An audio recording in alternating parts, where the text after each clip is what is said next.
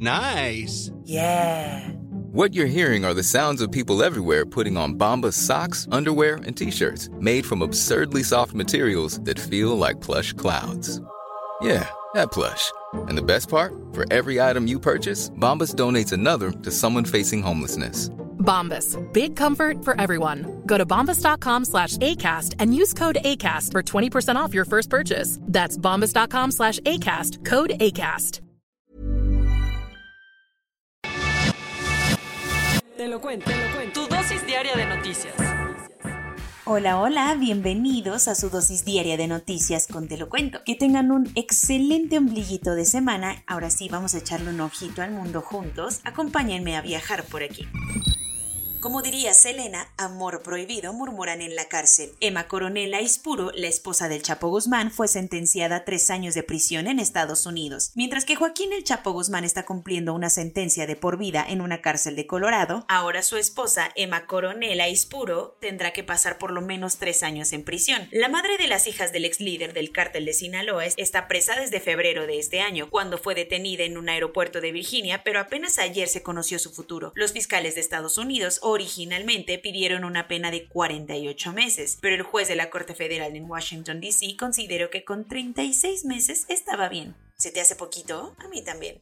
Esto es porque en junio Coronel llegó a un acuerdo al declararse culpable de tres delitos, traficar cocaína, marihuana y metanfetaminas, lavado de dinero y participar en transacciones de propiedades de un narcotraficante. Con este deal, Emma consiguió esquivar la bala de una condena que podría haber alcanzado hasta 14 años. Durante la audiencia, la pareja de uno de los narcos más poderosos de la historia expresó su más sincero arrepentimiento por todo el daño causado la república más nueva del mundo. A 55 años de su independencia del Reino Unido, Barbados armó una mega fiesta para estrenarse como república. A pesar de que Barbados se independizó en 1966, su jefa de Estado continuó siendo la reina Isabel II, ya que en aquel momento eligieron mantenerse como una monarquía parlamentaria. Desde ese año, los barbadenses celebran el 30 de noviembre como el día de su independencia, pero ahora también deberán conocerlo como la fecha en la que se convirtieron, ahora sí, una república. Después de casi 400 años bajo el dominio británico, ayer se celebró la ceremonia en la que la isla nombró a su primera presidenta, Sandra Mason, y se despidió de una buena vez de la reina Isabel II como su máxima autoridad. Uno de los invitados de honor al evento fue el príncipe Carlos, quien calificó de una espantosa atrocidad los años en los que la isla caribeña fungió como un centro de compraventa de esclavos. Pero la invitada que atrajo todas las miradas fue Rihanna, quien fue declarada heroína nacional por su extraordinario compromiso con su país de nacimiento. Además, desde que 2018 es la embajadora oficial de Cultura y Juventud.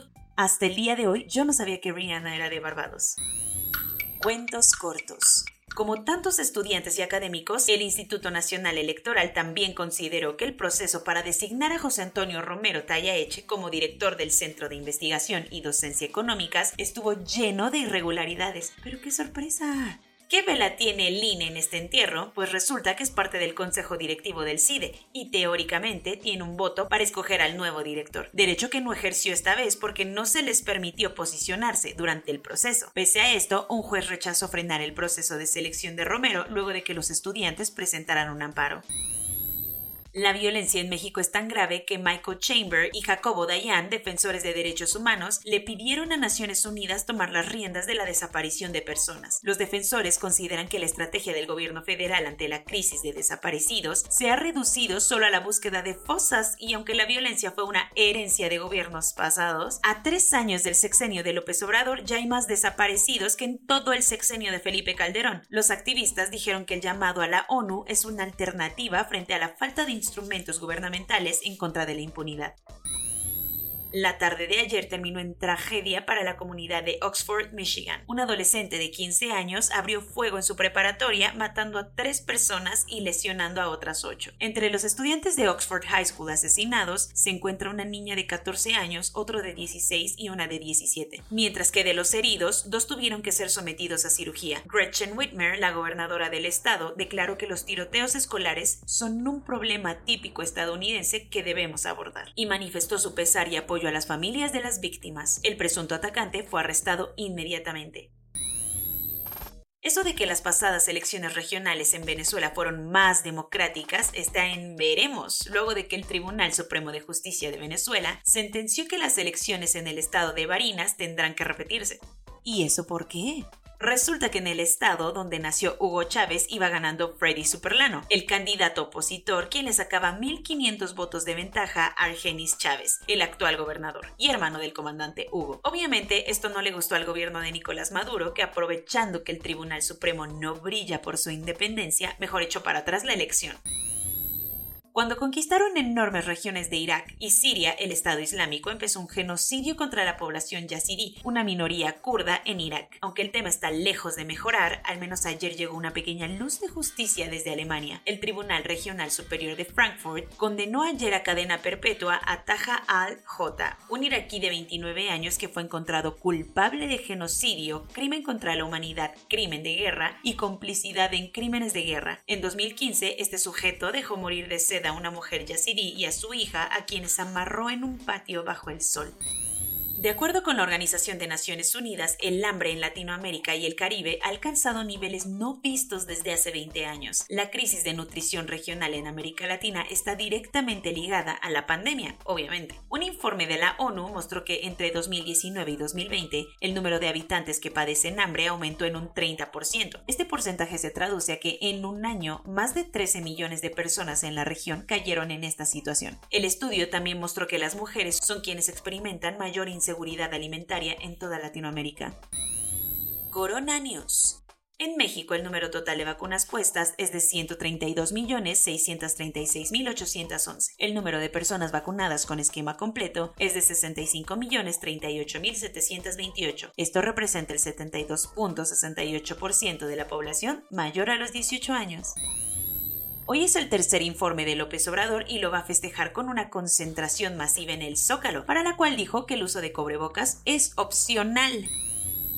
Las campañas de vacunación siguen a todo lo que dan. A partir de hoy y hasta el viernes primero de diciembre, todos los adolescentes entre 15 y 17 años pueden ir a ponerse su primera dosis en 16 municipios del Estado de México. El presidente aseguró ayer que sí habrá una tercera ronda de aplicación de vacunas para reforzar el esquema de toda la población mayor de 18 años, pero todavía no fijó fecha para empezar. El canciller Marcelo Ebrard afirmó que México sigue luchando en distintos foros que la Organización Mundial de la Salud reconozca la validez de las vacunas de Sputnik y CanSino.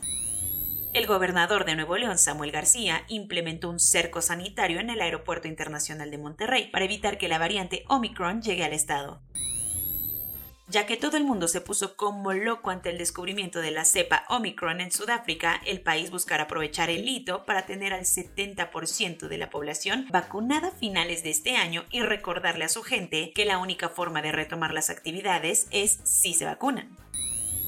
Las autoridades holandesas dijeron ayer que la variante Omicron ya estaba en su territorio desde antes de la llegada de los vuelos de Sudáfrica que hicieron que todo mundo entrara en pánico. Entonces, ¿de dónde salió? La nueva variante de COVID-19 sí va a afectar a más personas incluso con esquema completo de vacunación, pero varios científicos consideran que hay suficientes razones para creer que las inyecciones nos mantendrán protegidos de padecerlo grave.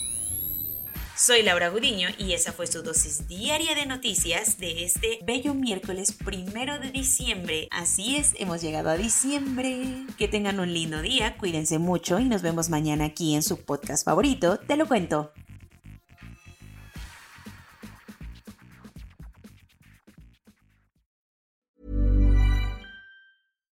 Hi, I'm Daniel, founder of Pretty Litter. Cats and cat owners deserve better than any old fashioned litter. That's why I teamed up with scientists and veterinarians to create Pretty Litter. Its innovative crystal formula has superior odor control and weighs up to 80% less than clay litter. Pretty Litter even monitors health by changing colors to help detect early signs of potential illness. It's the world's smartest kitty litter. Go to prettylitter.com and use code ACAST for 20% off your first order and a free cat toy. Terms and conditions apply. See site for details.